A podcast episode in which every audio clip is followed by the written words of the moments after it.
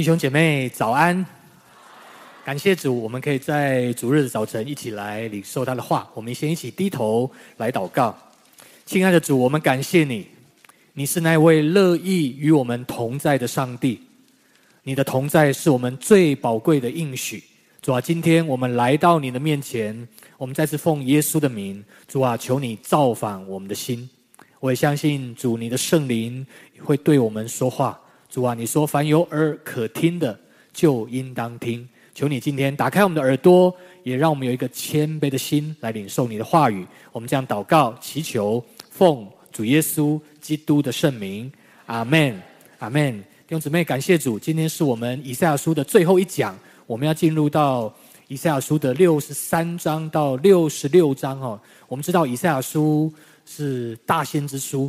是它的分量很多，有六十六章。那但是所有的先知书都有一件事情哦，先知他们是把上帝的心意说出来，并且上帝说话的目的是要让我们按他的话、遵他的话而行。他是那位立约的上帝，所以当我们回应他的话，我们这个人就在他的同在里面。所以先知非常关心上帝的儿女。他是代替上帝讲话的，他关心上帝的百姓是不是明白上帝的话，并且遵行上帝的话语。我们所领受的救恩，是不是我们也照样按着我们所领受的救恩而活？这是先知所关心的。所以今天我们讲到是末日啊，那我不晓得你想到末日，你会想到什么哈？那先知在讲述末日的时候，那我也发现。啊，圣经里面不管启示录或者耶稣在走十架的道路之前，他也提到的关于他第二次再来之前会发生的事情。那末日呢？啊，你稍微站在先知的角度想一下哈，先知是这样，对不对？先知是往前看的，他怎么看呢？他也不是靠自己看，是上帝让他看见，他才看得见。他要把上帝的心意说出来，他把上帝要做的事情预先的告诉一些他的儿女们。那么，但是先知在讲的时候，你可以想象，这是一个望远镜呢。望远镜一下怎么样？它可以看到比较近的地方。望远镜一下可以调到很远的地方。所以你在读以赛亚书的信息，常常会觉得怎么样？诶，怎么这个先知讲话跳来跳去哦？所以有时候你就怎么样迷糊了？一下子在讲犹大跟耶路撒冷，一些时候在讲。啊，这个他们会被掳归回，神会安慰他们。一下子又讲到弥赛亚预言，好像讲到他讲的东西跟耶稣讲的好像，所以你读以赛亚书，我们这种感觉，好像好多东西都在一起。哦，那这个是先知他在讲论的时候的难处哈。所以，呃，我也曾经到一个农场去哈，啊，它有个很大的水塘哦，很远的地方有一些动物哦，所以他有望远镜给你看。所以我们家孩子太矮看不到。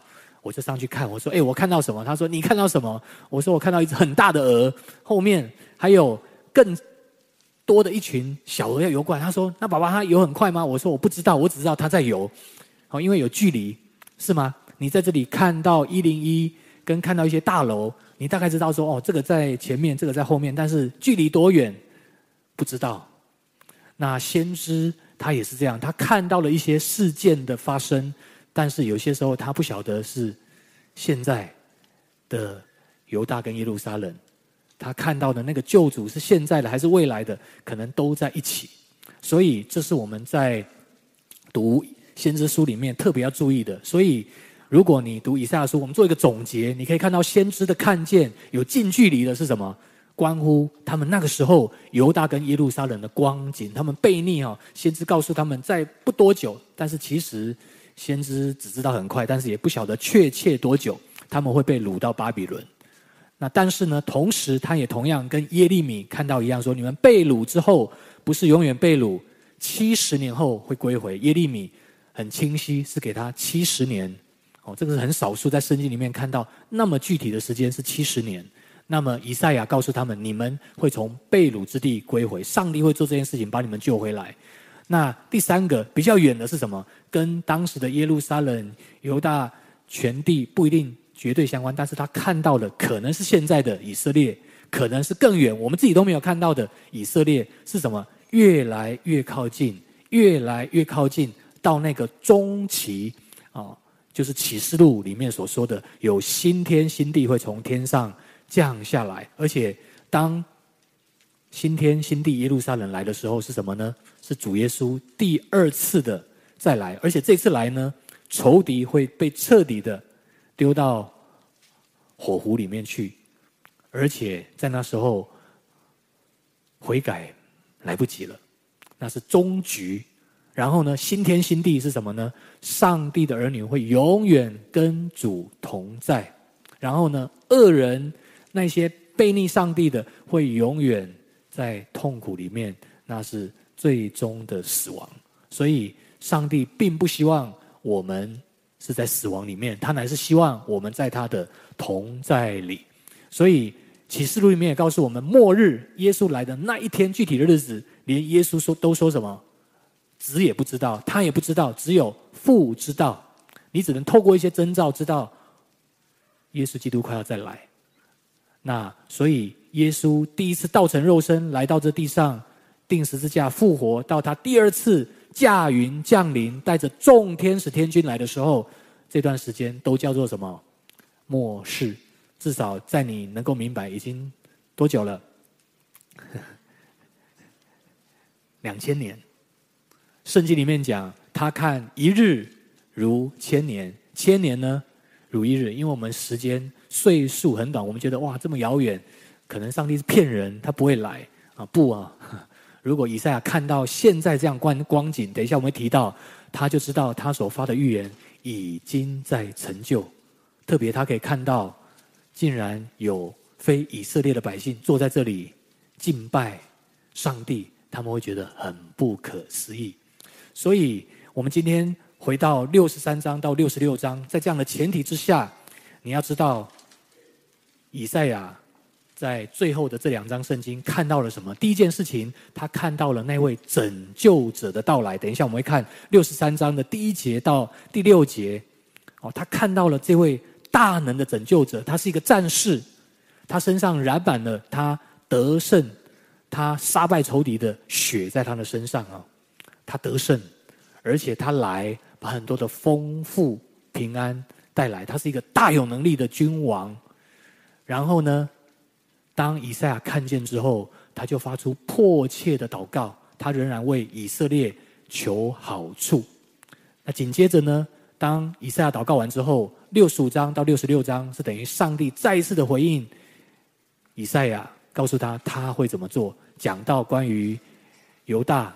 关于耶路撒冷的事，也讲到他的儿子，讲到终局，讲到我们现在都还没有经验到的，但是那时候上帝都让他的先知能够看见。我们不是以赛亚，不知道，不晓得他看得很清楚，还是看得模模糊糊。但是总之他看见了。哦，那所以我们今天先来看，为什么以赛亚的祷告那么迫切？诶，你只要想看看哦，你什么时候祷告很迫切？或者很火热，啊，苦难很大的时候是一个，对不对？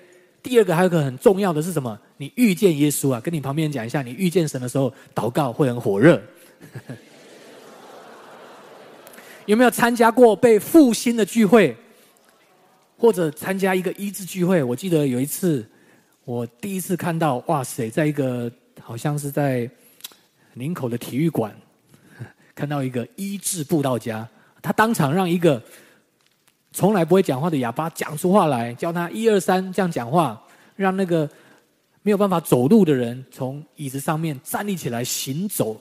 你知道吗？那天晚上结束已经是半夜十一点钟，我出去啊看到路人，他们可能有点怕我，不知道你要干嘛，但是我告诉他说：“哎，你明天一定要来，这里有个聚会。” 你知道吗？我看到哑巴不会讲话，会讲出话哎，有人从轮椅上面站起来啊。那时候我才刚刚信耶稣啊，我也没有觉得半夜十一点跟别人讲这个很奇怪，因为什么？我里面遇见上帝嘛，不得不讲。那我会发现，当我被上帝造访，甚至我今天到神在我身上成就了一些祷告的事情，我会怎么样？很兴奋，更想祷告。阿门。如果你的祷告你从来都看不见主，都遇不见神，祷告也不需要祷告有没有用？请问你会不会在祷告？大概不会。所以你去看哦，因为我们周报篇幅的限制哦，蛮鼓励你，如果你有纸本的圣经啊，你可以拿着哦，六十三章一到六节，以赛亚看见一个很清楚的画面，是一个拯救者来到，他是一个战士，而且他说他是什么？穿红衣服的。好，今天我们就节录这一段。如果你读完整个第六节啊，一到六节，你就会发现他讲到这个人是什么？他身上的衣服为什么是红的呢？他说他是踹酒醡的，他独自一个人，因为他说我是要施行拯救，但是没有人帮我，我独自的去拯救，去击杀仇敌，把他们踹在脚下，如同踹。葡萄一样，那以色列很喜欢讲踹葡萄啊，而且葡萄汁流出来，他们说那是葡萄的血，好，所以圣经常常用这样的方式来代表什么？当主再来的时候，他击杀仇敌，那些恶人、恶人遭报，因为殉道者的血，这些真实信靠上帝的人为主殉道，有血的声音跟上帝呼告说：上帝，你何时为我们伸冤？主在末日来到的时候，一定会怎么样？为他的百姓伸冤，伸冤哦！那些恶人，那些悖逆上帝的，那些伤害上帝百姓的，他们一定会遭到上帝的报应。这是圣经很清楚告诉我们。所以这位战士来是告诉我们怎么样？他击杀仇敌。所以六十三章第六节说：“我发怒。”这位战士，万军之耶华。是发怒，踹下众民，发烈怒，他们沉醉，把他们的血倒在地上。所以你可以想到，这位再来的君王，你也可以看到启示录也是形容，当耶稣基督再来的时候，面对那些逼迫上帝选民的仇敌，耶稣会用他口中的话怎么样击杀他们。那但是你也看到。以赛亚说的这段话，也在讲到耶稣第一次再来为我们怎么样，把他的血为我们倾倒，他把他的血留给我们，而且他成了赎罪祭，他拯救我们。所以，当以赛亚看见这位大能的拯救者，他知道就是弥赛亚的时候，先知开始迫切的祷告。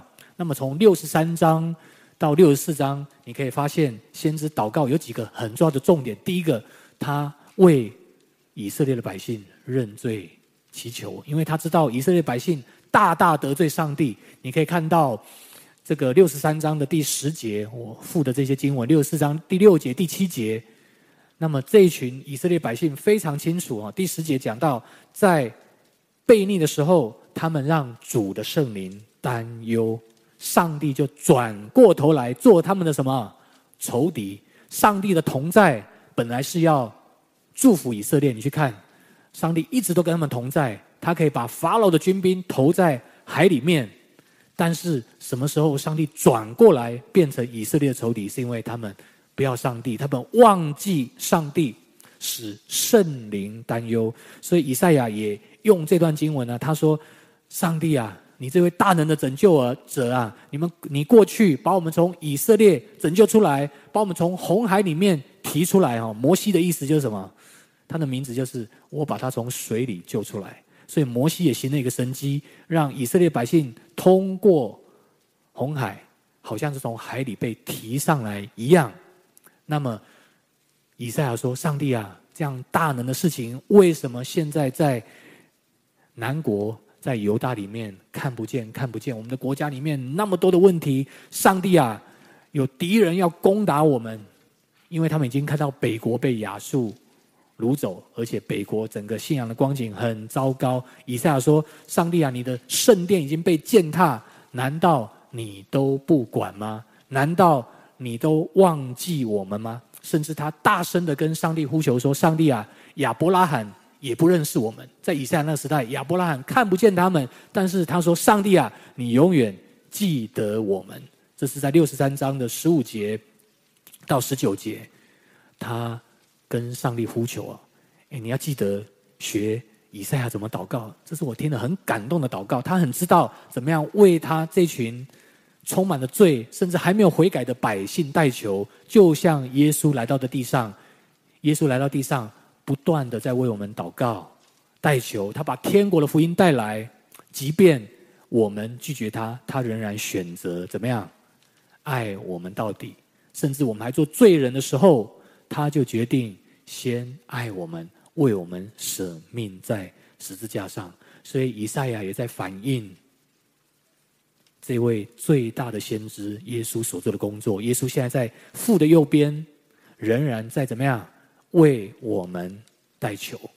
所以先知迫切的说：“主，你不要忘记我们。我们虽然得罪你，但是请你怜悯我们，求你纪念。”亚伯拉罕跟我们的约定，同时六十四章的一开始，他还说：“上帝也求你裂天而降，并且能够为我们战胜仇敌。”那其实以赛亚想到的是什么？他想到的是以利亚。愿你裂天而降，有火降下来。你只要想到以利亚跟那个巴力的四百五十位先知，因为那四百五十位先知要跟上帝的同在抗拒。所以以赛亚呃，这个以利亚笑他们，对不对？他说：“你们就去做法，没有关系。好，我们来看看，你们用祭坛，我这个是上帝的祭坛，我要为上帝做见证，看上帝的火会不会下来。”结果他们弄了一整天，用刀化身都没有办法。但是以利亚一祷告，上帝的火下来，怎么样？烧尽了祭坛上面的燔祭。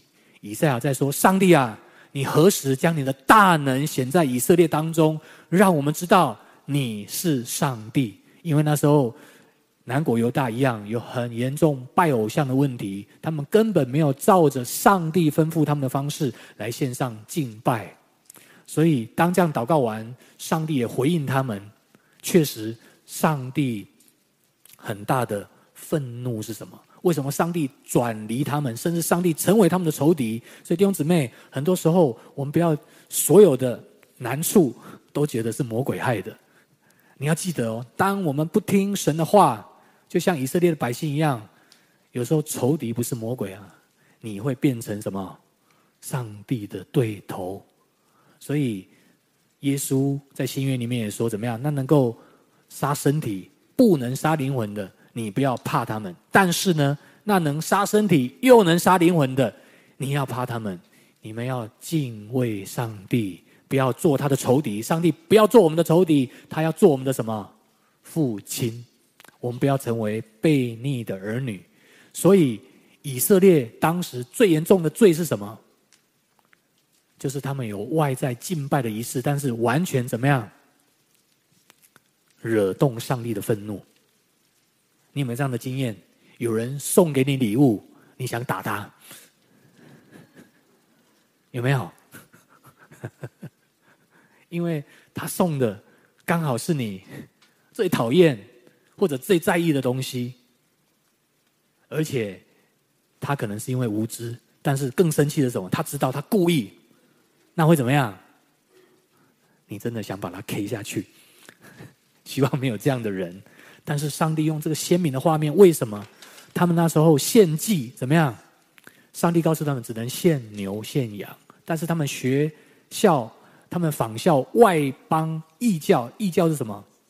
献猪啊，献一些不洁净的动物，而且他们以色列百姓也跟着吃那些不洁净的猪肉啊。那为什么上帝给以色列这个特别的呼召？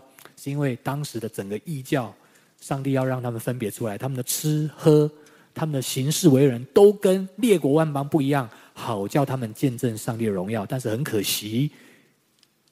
犹大的百姓，他们照样做这样的事情，得罪上帝，而且他们还跟旁边人说：“我比你圣洁。”上帝看到说怎么样？我很愤怒啊，因为你们不仅敬拜错误，献上的祭物错误，而且你们还自以为圣洁。哇，这是一件很可怕的事情。弟兄姊妹，在末世教会会不会发生这样的事情？混杂，很多人自称基督徒，我遇过啊，但是他照样。可以去看星座、算塔罗牌，是吗？那我们不知不觉，世界的东西就会渗透到教会里面去。那这是以赛亚那个时代照样遇到的光景。不要觉得现在不可能。但是六十五章的十三到十六节，你可以查考。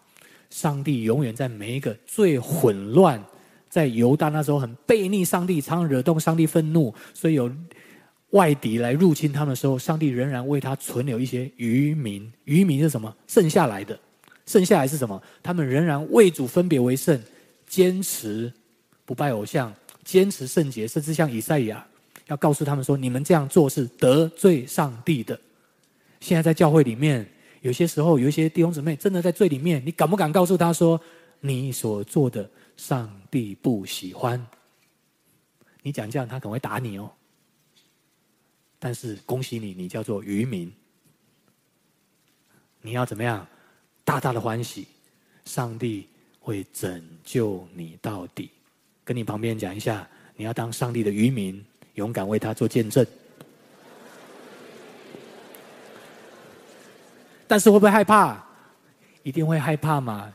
所以先知都很辛苦的，他们都冒着被杀头的危险。但是谁是他们最大的保证？上帝的同在。弟兄姊妹，教会不要害怕讲上帝要我们讲的真理。但是上上帝的教会最要害怕的是什么？我们没有上帝的同在。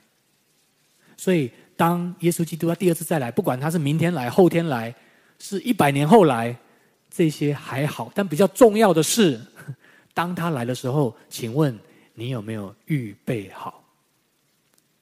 在他的同在里，你是他的仇敌，还是你是他所悦纳的仆人？启示录里面讲，当上帝快要再来之前，会有做分别的工作，是吗？有麦子跟什么稗子，仆人有什么？有那些欢喜快乐的，但是也有什么咬牙切齿的？十个童女的见证，对吗？有五个是预备好的，当新郎来，他们全部睡着，但是有预备油的进去，把门关起来，五个在外面哀哭切齿。弟兄姊妹，这样的事情正在我们现在发生啊！你不要觉得离这个离末世很远。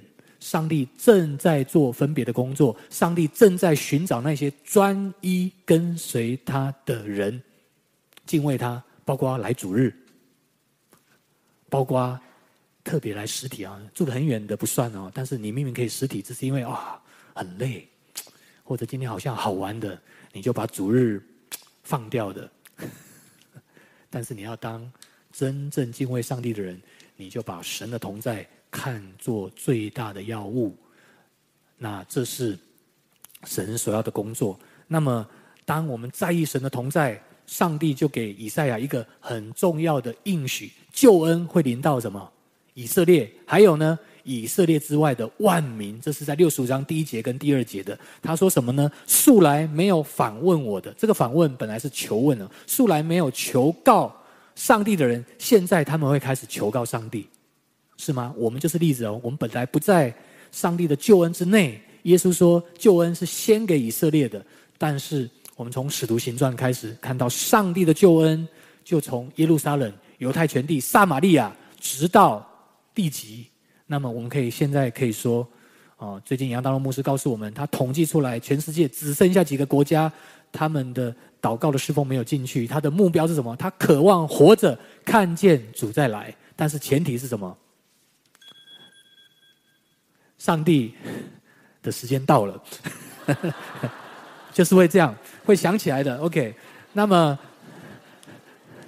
上帝的恩典不是因为他迟延啊，彼得告诉我们，不是因为他单言，乃是因为他要人人都悔改。他希望没有一个人到地狱啊。我很喜欢已经被主接走了布永康牧师所说的，他希望地狱净空，天堂怎么样爆满？跟你旁边讲一下。我们要看见地狱净空，天堂要爆满。所以，上帝的救恩是要给万国万民的。所以，新天新地来的时候，主再来的时候，没有一个人可以说：“哎呀，那牧师可不可以？我就到等到要见主或者主再来，我赶快在那一秒钟赶快悔改，然后我前面都胡作非为。”请问这种事情有可能吗？哦，最常问我这个问题的都是年轻的。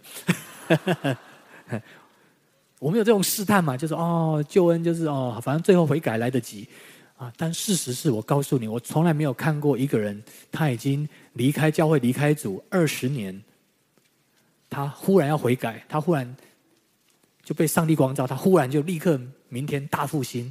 我不是说没有，但是很少。所以你不要对自己太有信心。所以为什么圣经告诉我们不要停止聚会，不要停止跟主祷告，建立亲密的关系？我们很容易会离开神的同在。弟兄姊妹，末世里面仇敌有一个工作，他要迷惑他的百姓，所以教会会遭遇前所未有的试探。好，你在我们国家里面的光景，你也可以看到，你现在要做基督徒也不简单。你讲的一些真理，他们不要，而且会对你生气，会骂你的。但是我们必须要为主坚持到最后，阿门。那么当上帝来的时候，你会看见神的同在。那么末世的教会，我想很重要的是什么？第一件事情，你要知道他一定会来，但是预备更重要。第二点是什么？每一天过分别为圣、认罪的生活，并且好好的祷告。第二个。好好的为耶稣做见证，为主的再来做最好的预备是什么？再为主抢救一个灵魂，再为主抢救一个灵魂。那事实上，这样子的复兴是重复出现在主还没有再来之前。我们今天来看一个复兴是在十八世纪所发生的，他们就是经验，他们得到了神很大的造访，他们怎么样悔改回转，并且同心合一为主做见证。我们一起来看。这个莫拉维亚弟兄会复兴的见证。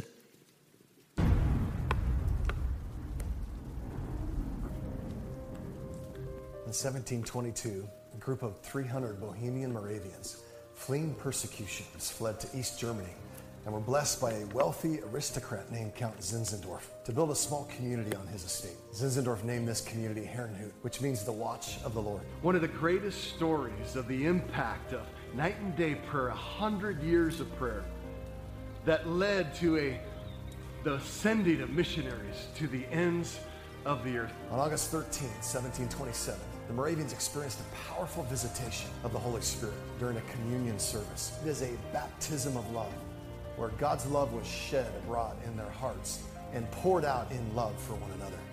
Following this, the Holy Spirit compelled them to build a canopy of united, strategic, and sustainable prayer that continued for a hundred years. As they prayed night and day, including men, women, and children, God began to mark missionaries and send them to the nations of the earth. 200 plus missionaries responded and helped to establish over 5,000 missionary settlements around the world. What compelled them to pray night and day and go on gospel mission was the worth of Jesus. Their purpose and mandate was to win for the Lamb who was slain, the due reward for his sufferings, crying out, Our Lamb has conquered, let us follow him. Being in Hernhut, where the, the, arguably to me, the, the greatest mission movement when you think of what they did in the of the 1700s, early 1700s, what they did is as remarkable as the book of Acts. How can a movement start in an unknown place like this and affect the whole world? Zinzendorf was one of those guys, he was before his time, maybe 300 years. You know, what he saw was a combination of unity, of prayer, and of missions and of deep spirituality. This has really impacted me, and I said to myself, I want to be one like one of those. I want to be impacted by prayer, and I want to be a man who impacts people's life through the power of prayer. And then their dedication, they picked up the cross and would follow him. They had endurance. So, intensity, in depth prayer, prayer in the Spirit, listening to God, praying God's prayers, God commands blessing on unity. And unity in prayer seems to be the starting point of something major. The church being united across the traditions and the generations, being committed to a lifestyle of prayer so that we're not just one with each other, but with, with Him Himself, with God. And out of that unity, God's going to share His heart and His empowerment to fulfill His mission the fulfillment of the Great Commission. Jesus gave the Great Commission Go ye, therefore, and disciple the nation because 19 chapters earlier, he gave really the only solution to the challenge of the harvest when he said, The harvest truly is plenteous, the laborers are few. Pray ye therefore. We'll never have success in the go ye therefore without the pray ye therefore. The link is that prayer will lead you to a deeper and active relationship with the Lord. And there's some consequences that you cannot avoid worship, service, and missions. Quite exciting is the opportunity for so many people in so many churches get connected that brings people together to come to God to prayer. God is also calling the church to a place, to a time of worship. As we worship the Lord, He releases the power and the anointing to go forth and preach the gospel to different parts of the world. As we look at the world today, the main command uh, within the Great Commission is to make disciples and teach them to observe all things I've commanded you. And I believe that there's coming now a greater recognition of the movements of prayer and mission and their significance. Nothing quite as important strategically as the linking of the prayer movement with the missions movement. Our excitement about God's presence with God's purpose and the steps of obedience that come out of that. When we pray, uh, people, young and old, everybody gets uh, passionate about sharing Christ with the lost. He wants the whole world to be filled with His glory, the knowledge of His glory as the waters cover the sea. That's not yet happened. There are still vast areas of the world and people groups that have been unreached. And God is looking, or always has been looking, for someone or some group that will be open to Him, that He can come supernaturally to. And through them, he, he, uses ordinary people all the time. Through them, he can achieve immense amount of work that will bring glory and honor to him. He works through children, he works through adults, he works through the humble. If you really go with the prayer power and then launch out, then you can see that mission and the church planting outreach that will be exactly the power what we experience in the Bible. Exactly. Because that is the power of prayer and the power of the Holy Spirit in the Bible. Main thing is start praying. Start praying. Raising up a praying army and building up a prayer wall.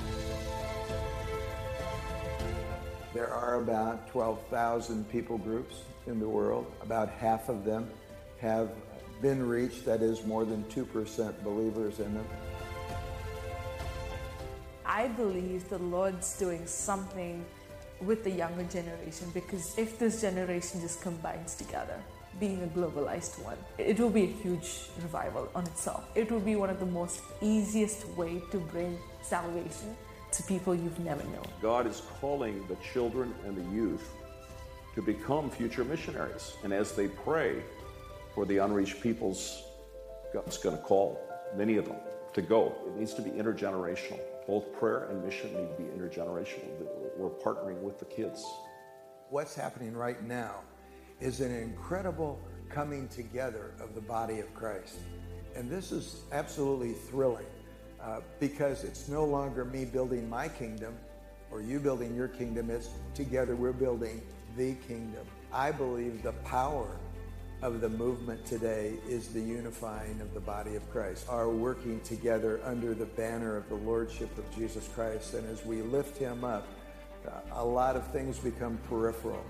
And when the world sees people who love one another and work together, there is something so powerful in it that they are attracted to this in, a, in great, great uh, numbers. Wherever you have prayer, you, you will have a fruit of evangelism because Jesus is the greatest missionary ever. You cannot sit down and talk to the greatest missionary ever without being inflamed by a passion to see the gospel reaching other people. The degree to which prayer is mobilized will be the degree to which the world is evangelized. And I can see, you know, when you really want to deliver that beautiful message, you know, people, they're, they're just waiting. And we have to be ready for them. Prayer integrated with mission is the way I believe that the peoples of the earth will turn to the Lord. I think God's heart for this generation is complete the task. Take the word of God to the unreached people groups. I want to go where nobody's getting an opportunity. And if I can't go, I want to encourage others to go and to challenge people from that area of the world to not neglect these people. And that fire burns inside me now that everybody ought to have at least one chance to hear the message of Christ.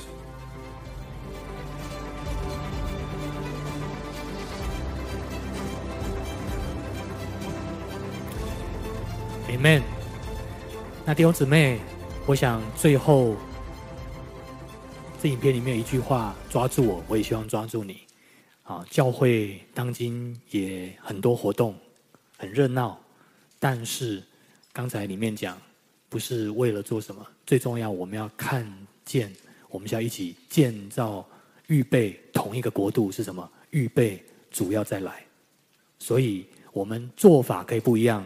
但是我们的目标却是一致的，并且里面影片说，当大批的人要来领受福音的时候，教会预备好了吗？